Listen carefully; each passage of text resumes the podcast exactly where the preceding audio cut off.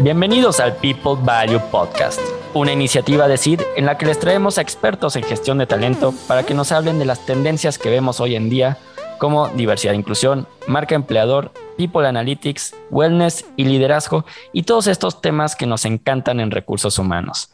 Hoy vamos a hablar justo de unos que acabo de mencionar, de wellness y en específico de salud mental, que creo que es algo que es muy importante, lo escuchamos bueno, yo, yo veo mucho TikTok, entonces en TikTok veo que cada vez se habla más de salud mental. Creo que las nuevas generaciones, y como saben, a mí me encanta hablar de generaciones, eh, la más chica, la generación Z, es una generación que por lo menos desde mi perspectiva está más consciente en todos estos temas de salud mental, pero hay un sector donde no lo vemos tanto, que son las empresas, ¿no? Y nosotros aquí en recursos humanos, creo que es algo que tenemos que empezar a priorizar y justo en este mes, en noviembre, que estamos hablando mucho de la NOM 035, creo que tenemos que empezar a hablar de salud mental no solo de una perspectiva normativa y de cumplimiento de una norma, sino de acciones más allá de un diagnóstico, más allá de una encuesta, eh, sino de acciones concretas y reales que nos permitan como recursos humanos proteger la salud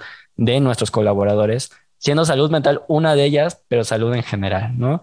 Y para hablar de este tema, tengo un súper amigo que luego nos ayuda en varios proyectos también.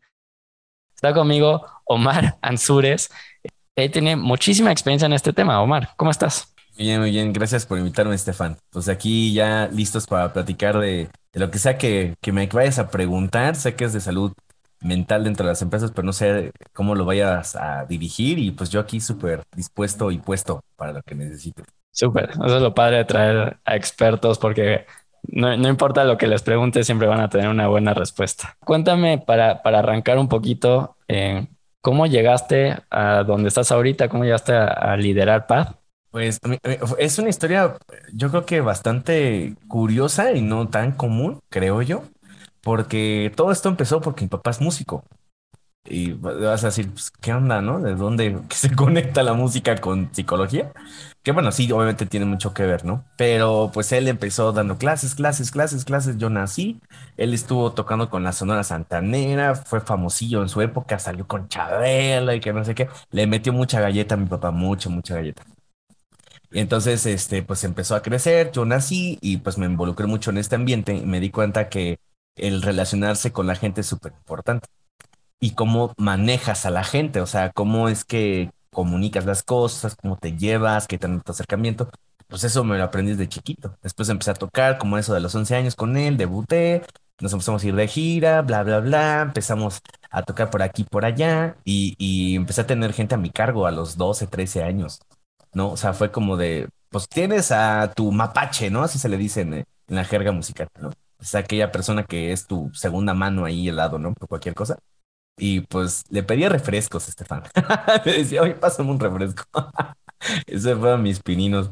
Ya después empecé a crecer, yo quería una carrera en música, pero pues me di cuenta que no era muy necesario porque pues ya la música es mucha práctica y, mucho estudio por tu cuenta inclusive. Entonces dije, no, mejor una carrera este, eh, que no tenga nada que ver con esto y pues me gustó psicología.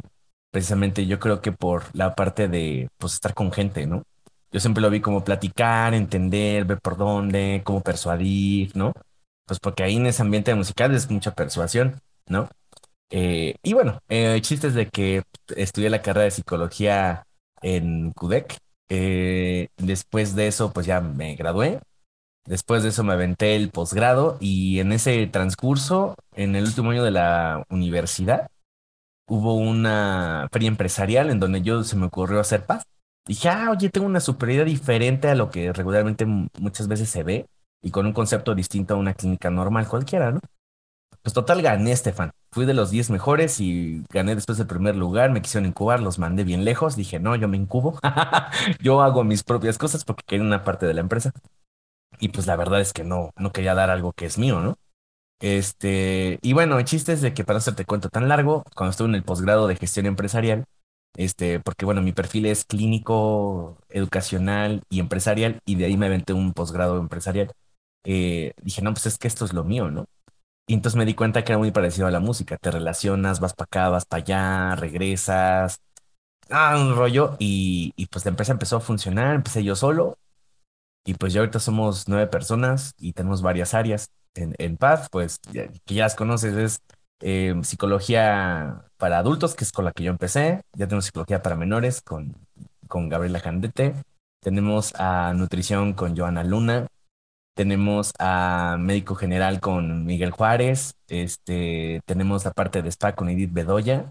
Y también fitness. Y tenemos el área de comunidad, que pues eso lo doy gratuita o programas para escuelas primarias y demás de desarrollo organizacional y eh, a nivel psicológico, sobre todo, y para todo eso. Y, ya de ahí salió Solán y de ahí salió Go School y estamos haciendo un rollo ahí. Entonces ya, por eso llegué acá, por esas fuentes. Y ese camino, o sea, por lo que te conozco, no, no va a parar. Cada, a cada rato hay un proyecto nuevo, una idea nueva de negocio. Entonces, este, estén muy atentos a lo que haga Omar, porque sé que esto, este camino que les contó aquí, un poco breve, porque sé que la historia es bastante más larga, eh, va a traer con muchas más ideas de negocio en los próximos años. Omar, cuéntame un poquito, entrando ya, ya en materia. ¿Qué entiendes tú por salud mental? Porque creo que es algo que sí ya escuchamos más, pero muchos no entendemos del al 100, ¿no? Entendemos mucho de salud, que voy al médico y me cura, pero salud mental no es, no es me raspé el brazo y me pongo una bendita, creo que es algo diferente. Entonces, cuéntanos un poquito, ¿qué es esto de salud mental? Sí, ¿eh? No, e- Eso está, eso está bien, bien cañón. De hecho, cuando viven pacientes de pronto, es como de, tienen depresión y en un mes ya estoy, y es como de, con calma, ¿no? O sea, es que como tú dices, es un proceso.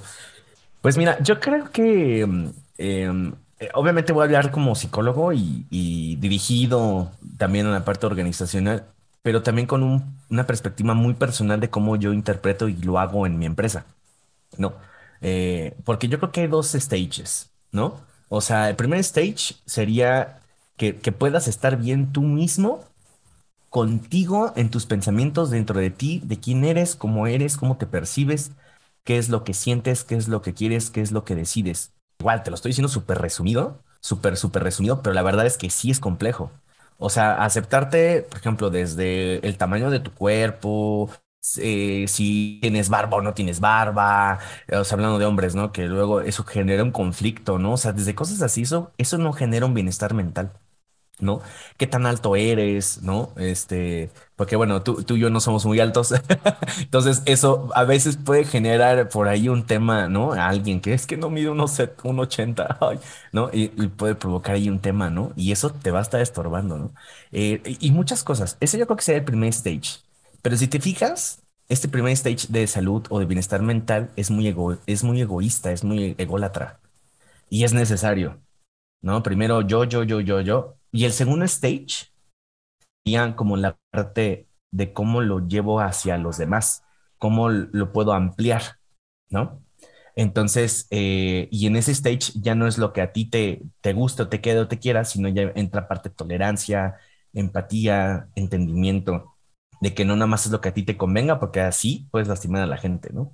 Entonces ahí aprendes a aprender a hacer ya equipo, a ser social, a ser, a abrirte con, con todas las complejidades que manejaste en el primer stage. Entonces, para mí, la bienestar mental se divide en esas dos. Primero yo, todas tus complejidades, y después ya hacia afuera, ¿no? Tienes que, que verlo, mm, mm, pues bastante claro, ¿no? Si no, te va a costar mucho trabajo, mucho, mucho trabajo. Eso es- para mí sería salud mental. Oye, y, o sea, de, de estos dos stages, ¿cómo impacta cada uno en un ámbito laboral, por ejemplo?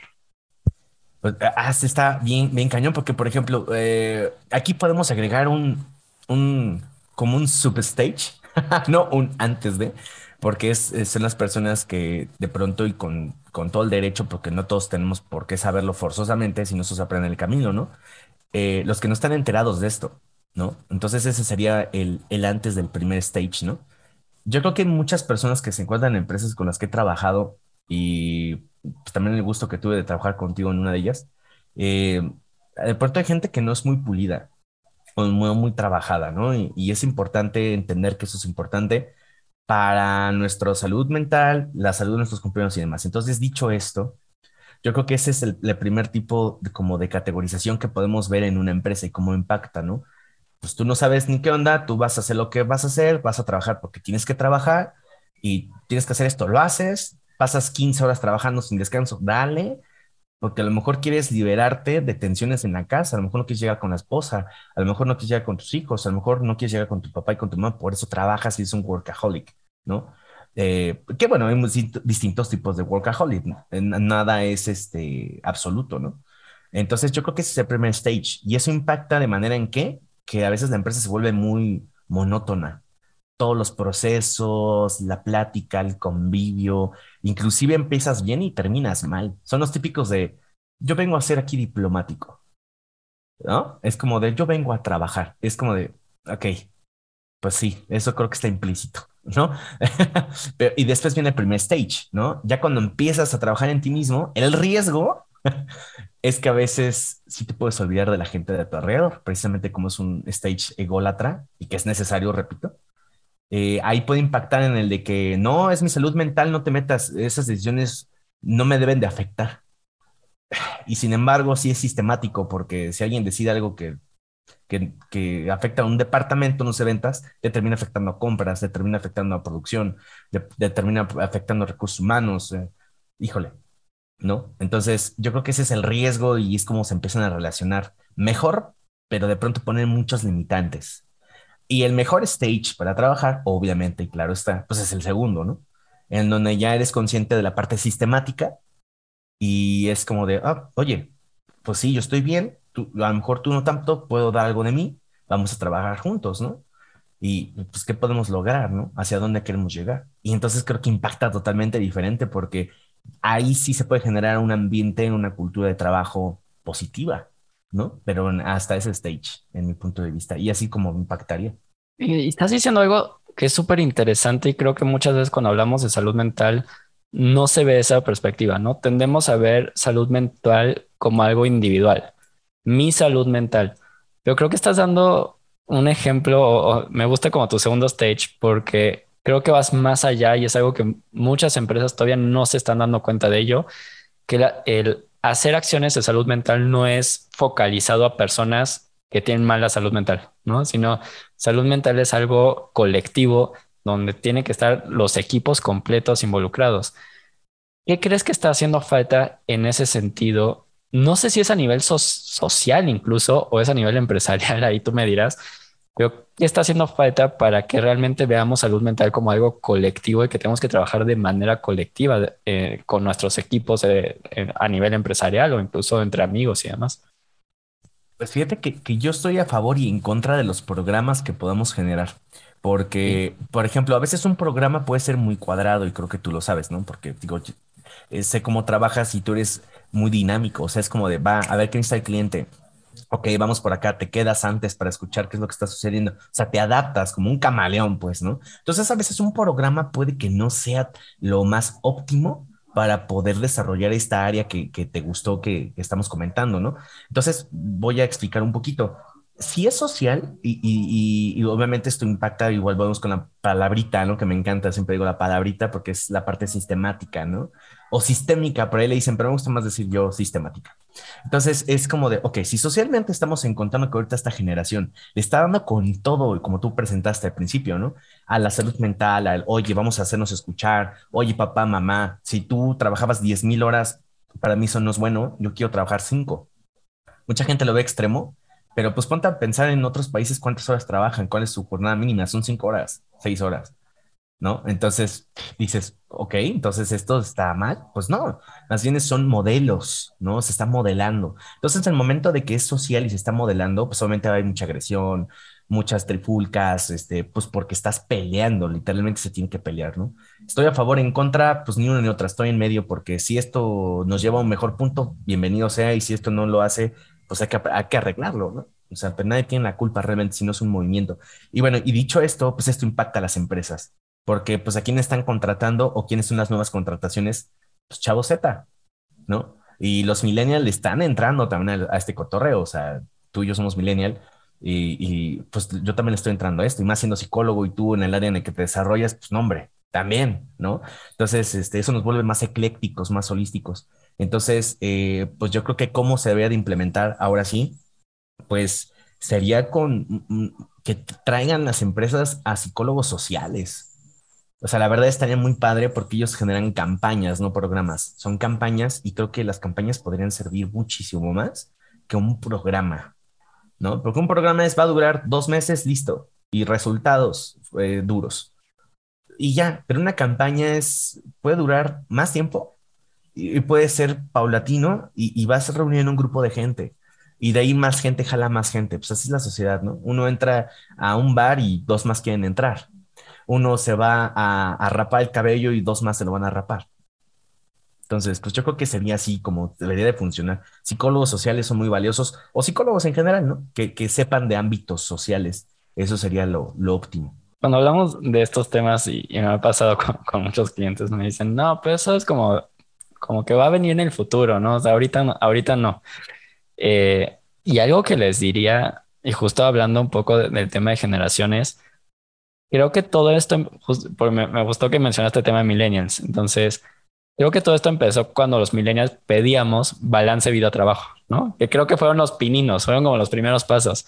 Exacto. Y, y siento que sigue siendo un tema complicado en las empresas. O sea, creo que a pesar de que los millennials, ya los millennials más grandes ya, ya andan por los 40, eh, sigue siendo algo que no existe en la mayoría de empresas que no se está trabajando de manera adecuada, como lo acabas de decir, ¿no? O sea, en México estamos acostumbrados a trabajar de 8 a 10 horas, eh, pero creo que viene una nueva generación que viene remasterizada en ese sentido, que sí pide ya salud mental, no solo balance vida-trabajo, que creo que es un elemento pequeño dentro de salud mental, eh, y ellos ya están pidiendo muchas más cosas. Entonces, desde una perspectiva de atracción de talento, el no tener, por ejemplo, una campaña como la que mencionas tú, va a ser una limitante para atraer talento joven, ¿no? En los próximos años. Y realmente las empresas que sí lo hagan van a ser las que se lleven las, el mejor talento de, esta nueva generación. En ese sentido, y, hablando de campaña, o sea, no me gustaría que se quede como a nivel conceptual general, ¿cómo podríamos aterrizar esto de campaña para alguien que a lo mejor es su primera este, interacción con este tema? ¿Qué, ¿qué entiendes tú por una campaña de salud mental que, puede implementar una empresa? ¿O cuáles serían esos primeros pasos? O, o, alguien, o sea, soy director de recursos humanos, no tengo ni idea por dónde empezar. Más allá de solo contratar a, un psicólogo, ¿qué tendría que estar viendo yo desde, desde la estrategia de negocio? Pues mira, eh, si estamos hablando de una estrategia de negocio, yo creo que sería bueno eh, que, que trajeran a un asesor, un consultor, que, ayude a que este director de recursos humanos o gerente tal vez, porque a veces son los que, los que se tienen que aventar esto, eh, porque a veces no hay directiva de RH, ¿no? este, que, que, les puedan asesorar al 100% de cuáles son los pasos a seguir, porque hay muchos modelos.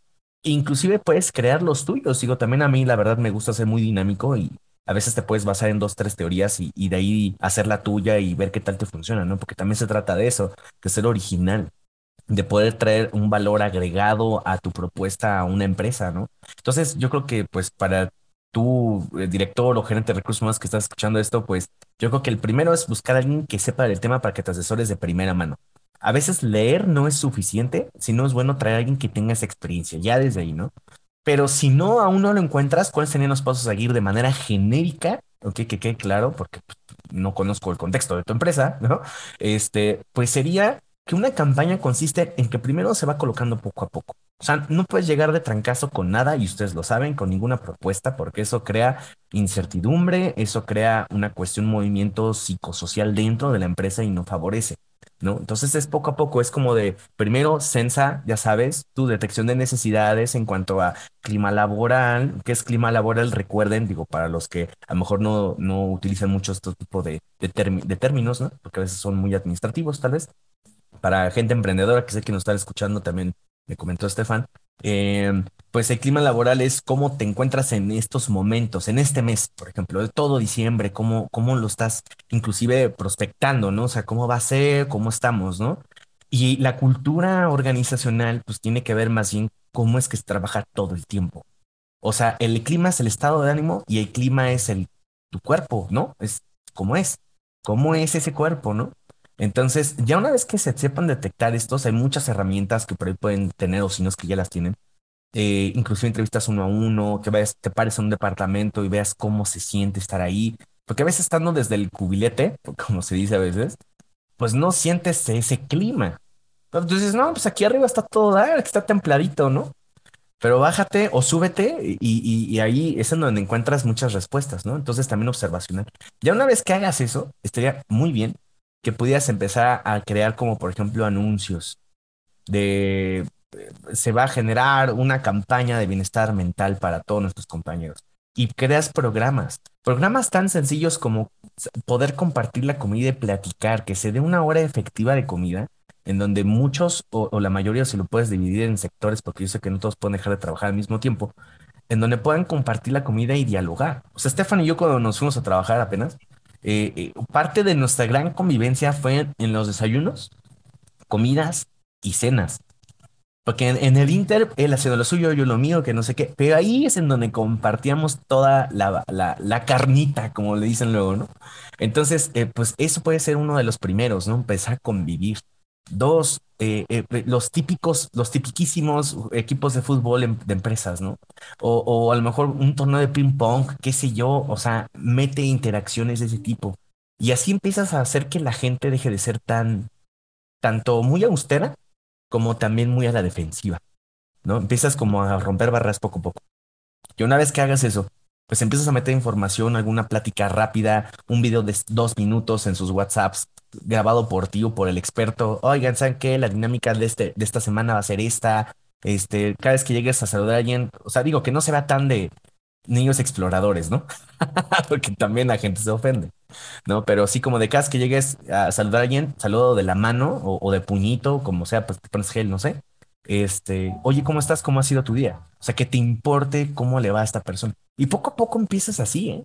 O sea, poco a poco empiezas con este rollo y empiezas a generar esta campaña. Y ya después, ya en, el punto cumbre, pues inclusive en donde puedan compartir, en donde puedan estar juntos, en donde la relación sea mucho más, eh, menos áspera, perdón, creo que eso sería lo, idóneo, pero así se comenzaría y es vas desarrollando. Depende cómo se vaya, es como lo que vas metiendo, lo que vas quitando, ¿no? Porque no a todos les funciona eso. Ahorita me dejaste pensando eh, algo que me ha pasado muchísimo en estos últimos dos años con varios clientes. Es, ahorita hiciste muchos ejemplos que suenan presenciales, ¿no? Y digo suenan porque sé que hay alternativas virtuales. Eh, pero justo algo que estoy viendo con, con varios de mis clientes que de repente hay gente que no se conoce, ¿no? O sea, y ahorita estás hablando de compartir la comida y sí, totalmente, ¿no? O sea, el, este último viaje que tuvimos a Monterrey, pasamos todas las comidas y hablando de todo, ¿no? O sea, y creo que eso es un elemento importante. No se trata de solo hablar de trabajo, ¿no? Porque luego también veo eso es como, que sí te vas a comer, pero como que sigues en la reunión de trabajo de la que vienes saliendo y no haces ese corte de, oye, espérate, vamos a comer, vamos a convivir y no colaborar, ¿no? Es un momento de convivencia como tal. Eh, ¿Cómo sientes que ha afectado la pandemia en estos riesgos psicosociales, en salud mental, eh, para las empresas que siento que y me, sigue pasando a estas alturas que pensé que, eso iba a cambiar, pero la gente no prende la cámara. Eh, yo, de repente, en, en, algún podcast anterior, eh, seguramente lo mencioné, el comer con alguien, aunque sea de manera virtual, ¿no? O sea, sentarnos los dos a comer juntos, aunque estemos en cámara, y, y porque este sistema de, de, trabajo virtual va a ser algo que se quede, ¿no? Y si no empezamos a atender estos temas, pues no, no va a mejorar. ¿Tú cómo lo ves? ¿Sí empeoró ahorita con la pandemia? ¿Es algo que ves como mayor afectación a, los colaboradores en ese sentido? ¿Sabes qué? yo creo que es una opinión súper dividida, porque yo creo que 50% o más a lo mejor, digo, de verdad no tengo el dato duro, o sea, que te miento, pero esto es un cálculo, ¿no? Un 70, 65% yo, yo creo que sí se ve afectado, y otro 35 eh, o menos más, a lo mejor no. Porque hay que recordar, y esto viene con salud mental, que no todos somos la parte como lo que estamos platicando, introvertido, extrovertido, y también una parte patológica que se le llama esquizoide, ¿no? O, la parte no, no patológica que se llama esquizotípico, ¿no? Esto de esquizoide y esquizotípico los invito a que lo investiguen un poquito más a fondo. Rápidamente les digo que es una persona esquizoide, es alguien Ojo, no tiene nada que ver con introvertido o extrovertido. ¿eh? Alguien extrovertido puede ser esquizoide o alguien introvertido puede ser esquizoide, no importa. Pero alguien esquizoide es alguien que dice, ¿sabes qué? Yo prefiero no convivir. O sea, porque no, no, no es tanto una decisión, es porque realmente me siento incómodo. No me gusta. Mejor yo en mi casa, con mis perros, con mis gatos, con mi mujer, con mis hijos, y estoy más feliz. Y dicho y hecho, inclusive a muchos universitarios les pasó, dicen, yo no quiero regresar presencial. Me encanta estar en mi casa, una por el tiempo de traslado, otra porque no tengo que estar escuchando a los compañeros que la verdad es que me fascinan. Esto es más esquizoide, ¿sabe? Y alguien más esquizotípico es algo más asocial. Recuerden que la parte asocial es algo que se elige. ¿No? Antisocial es alguien que no sigue las reglas y anda ahí haciendo un rollo, ¿no? Pero la parte asocial es una elección. ¿Sabes qué? Yo no quiero ir. ¿Por qué? Pues porque no quiero, me gusta estar solo. Y a lo mejor es extrovertido, ¿no? Porque Estefan, la otra vez me, me, agradó mucho que él supiera este dato, ¿no? Que, que de hecho, bueno, yo creo que no sé si lo has comentado en el podcast en algún momento, pero esa parte de que tú comentaste, de hecho, fue que la, parte de extroversión habla de la energía que te cargas de la gente cuando estás con más gente. Y la parte de introversión es que te cargas estando solo. Más no quiere decir que no convivas. ¿no? Porque mucha gente dice, es que es introvertido, ¿por qué no habla? No, es esquizoide o esquizotípico. ¿no? Hay que corregir dos, tres cositas, digo, como un dato medio gurú, o no sé cómo se le puede decir, medio geek, ¿no? Medio, medio teto, ¿no? Así como de... pero, pero sí, eso, eso, tendría que ser, ¿no? Entonces, eh, el, la parte que sí se vio afectada, pues es que tienen que abrirse la posibilidad. O sea, realmente digo, por eso yo creo que están escuchando este podcast, porque vienen a, pues, a ver qué sacan valioso, qué técnicas, no sé. Se tienen que dar la oportunidad de probarlo y recuerden que al probarlo no quiere decir que la primera te vaya a gustar. Tienes que darte la oportunidad de hacerlo varias veces y encontrar la forma en la que puedes adaptar algo para ti. Porque también ese es un tema, Estefan. Mucha gente dice, no, es que esto no es para mí. Ok, pero ya lo adaptaste. O sea, porque la gente piensa que si yo te doy un sándwich, ¿no? De pechuga de pollo, pero asada, no de pechuga de pavo o de eso, no te va a gustar, pero ¿qué tal si lo adaptas? ¿No? Ven un cachito y a lo mejor le pongo jamón. O bueno, porque no acostumbras a desayunar sándwiches, pero ya te adaptaste. Pues no.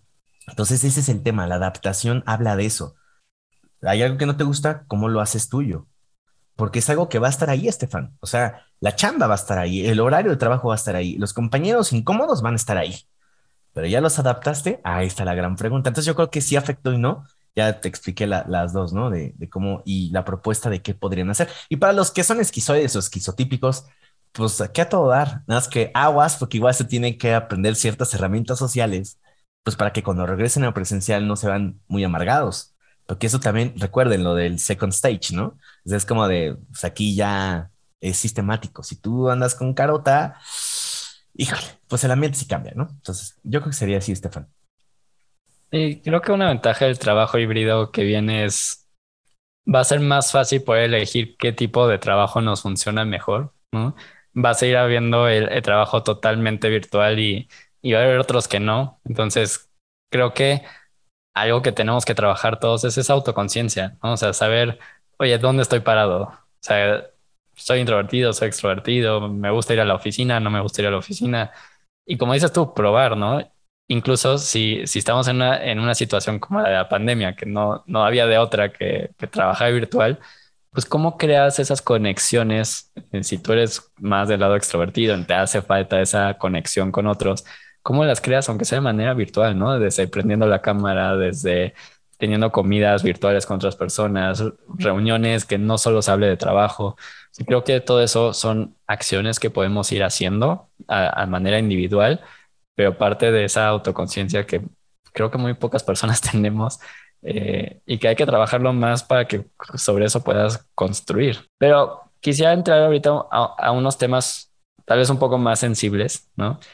Eh, que tienen que ver con ya afectaciones mayores, ¿no? O sea, algo que vemos con la NOM 035 es que sí existe este de como prediagnóstico, no es un diagnóstico como tal, pero sí un prediagnóstico que menciona si una persona puede llegar a tener afectaciones o no y que se recomienda la canalización hacia una institución de salud, ¿no? E, en ese sentido, creo que algo que he visto mucho con, con varios clientes e incluso empresas que no son clientes nuestros, que la NOM 035 los ha orillado a simplemente cumplir, ¿no? Es como, ah, mira, aquí la NOM me dice que te manda el psicólogo, órale, ahí vas, ¿no? Y creo que veo dos problemas de hacer eso. Uno es un problema cultural en México, que es, eh, pues el psicólogo como que todavía tiene esa, no sé cómo llamarle, pero como que mucha gente todavía piensa que, que es el loquero, ¿no? O sea, no, no, no diferencian entre un loquero y un psicólogo. Eh, y por ende es como un tabú para muchas personas a nivel cultural en México ir al psicólogo, ¿no? Eh, y el segundo problema que veo es ese desentendimiento de, desde la empresa de, ah, pues ya te mandé y pues ya es tu problema. Si quieres, vamos uno por uno. O sea, esta primera parte, ¿cómo se puede hacer mejor esa sensibilización de, oye, el, hecho de que haya afectaciones mayores, pues es algo que te está afectando a ti en tu salud mental, que es un tema personal que, que pues, deberías de trabajar, pero también a nivel productividad de la empresa, ¿no? O sea, alguien que no tiene una buena salud mental, pues tampoco es tan productivo. Entonces, ¿cómo, cómo recomendarías tú que las empresas puedan trabajar más esta parte de, oye, no te estoy canalizando porque un documento de gobierno me lo pide, sino realmente hay una acción de, de fondo y, de cariño de, de empresa a colaborador? Vale, ¿sabes qué? Yo creo que aquí me voy a meter en problemas, Estefan. Pero, pero yo creo que es que nada de eso va a servir. Mira, te voy a decir por qué. O sea, es que es muy complejo e, e, esta cuestión de la NOM 035. No va a servir o no está sirviendo tanto como debería, porque muchas empresas se lo pasan por el arco del triunfo. Una. Dos, si lo hacen, lo hacen por cumplir, como lo dijiste. Y tres, cuando dan una referencia, porque después de que llena tu cuestionario, ahí vemos y evaluamos, creamos la carpeta para llenar toda la información que nos pide la auditoría, para que nos chequen en la normativa 035, ahí está. Ajá, pero ¿qué tal si alguien realmente lo, lo, le dan una referencia al psicólogo? El psicólogo lo más seguro que les le vaya a decir a esta persona es que se salga de la empresa. Entonces crees rotación de personal. Entonces ya la persona no se queda.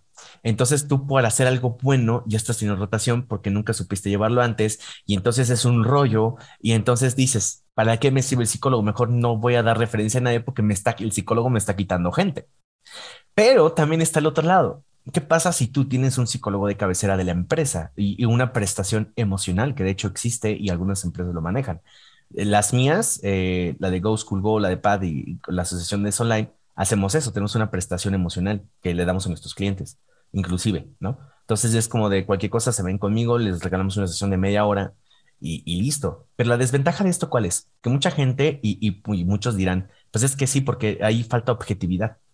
Porque como es de la misma empresa, obviamente este psicólogo va a hacer que, que haya esa reincidencia para que se quede en la empresa a pesar o, a costas de su salud mental.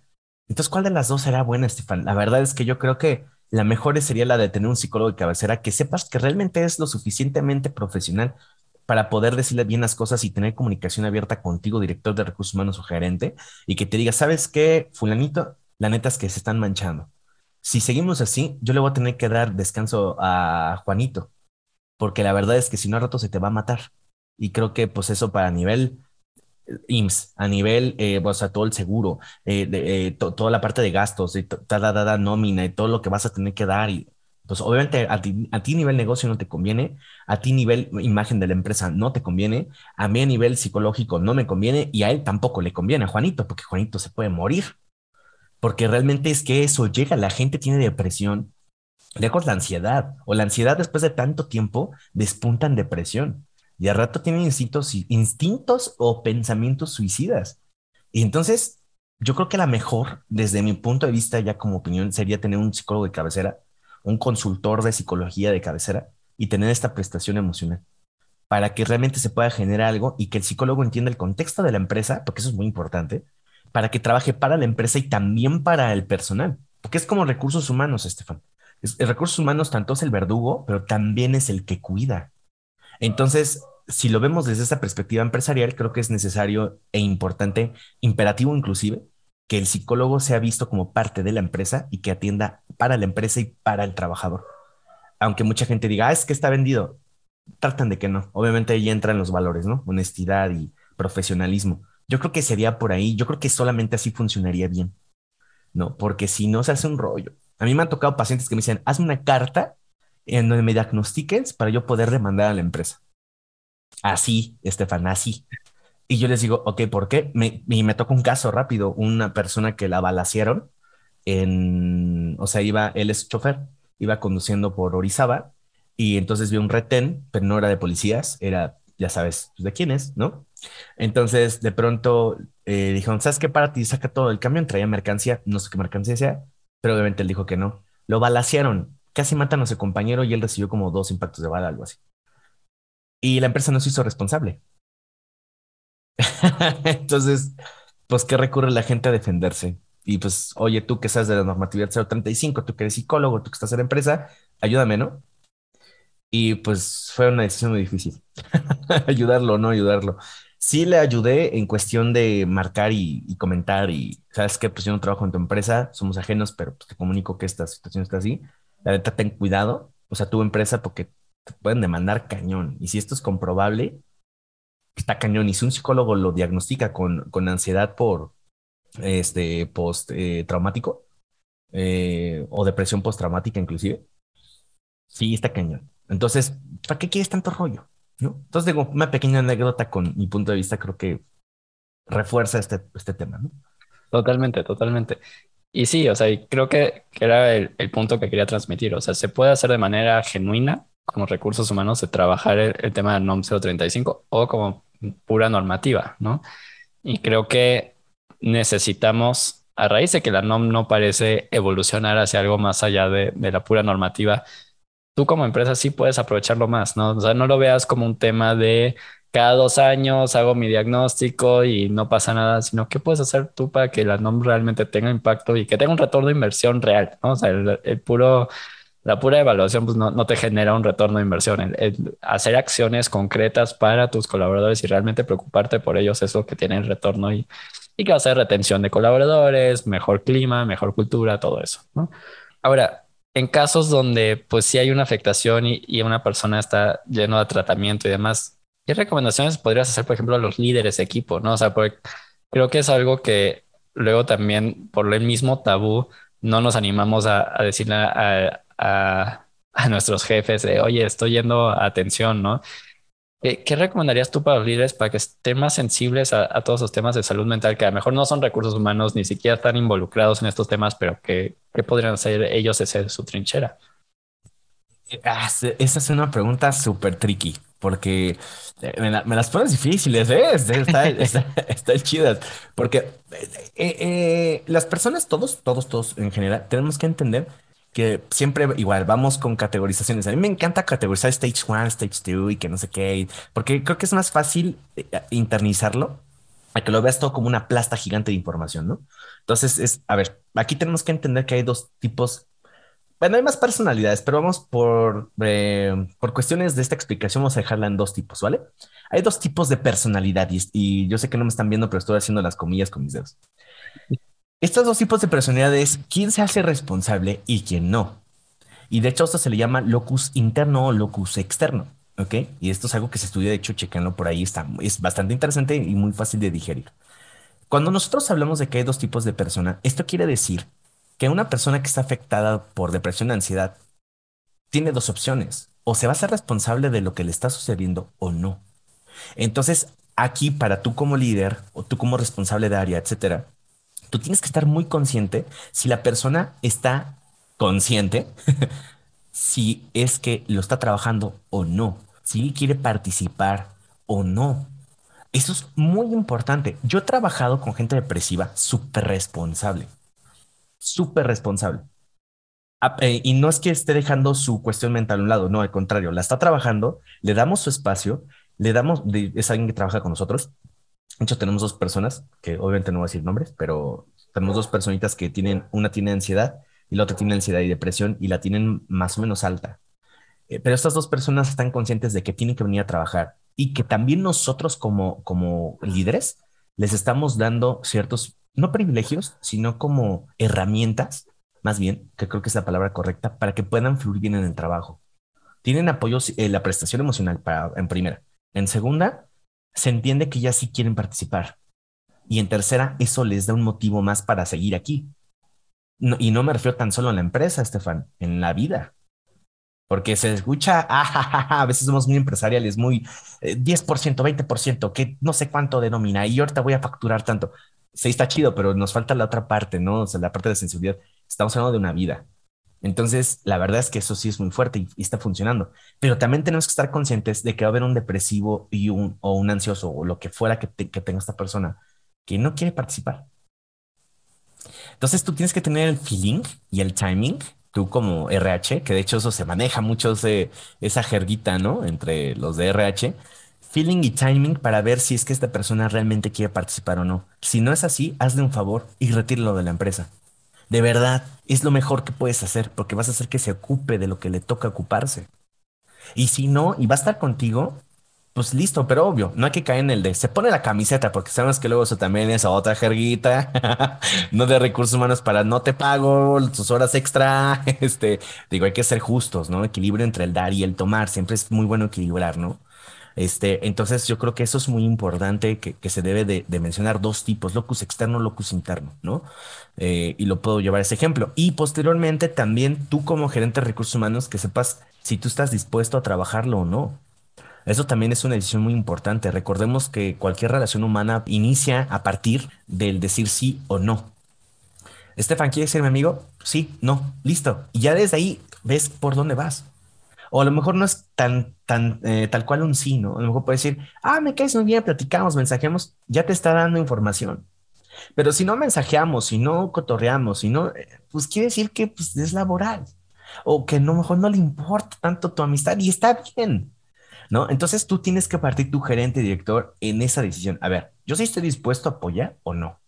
Si es un no, hazte un favor también a ti y a tu empresa para que no cometas un error por ahí y tengas a alguien que lo vas a hacer sufrir, lo vas a empeorar y vas a entorpecer la producción, el movimiento. De eso se trata salud mental. De eso se trata todo esto, ¿no? O sea, tienes que tener en cuenta de que si vas a participar o no. Locus interno es yo me hago responsable y locus externo es yo no sé, los demás deciden por mí.